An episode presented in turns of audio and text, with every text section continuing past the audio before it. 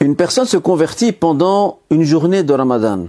Doit-elle ce jour-là observer le jeûne ou non? À partir du moment où cette personne a adhéré à l'islam, a professé le double témoignage de foi,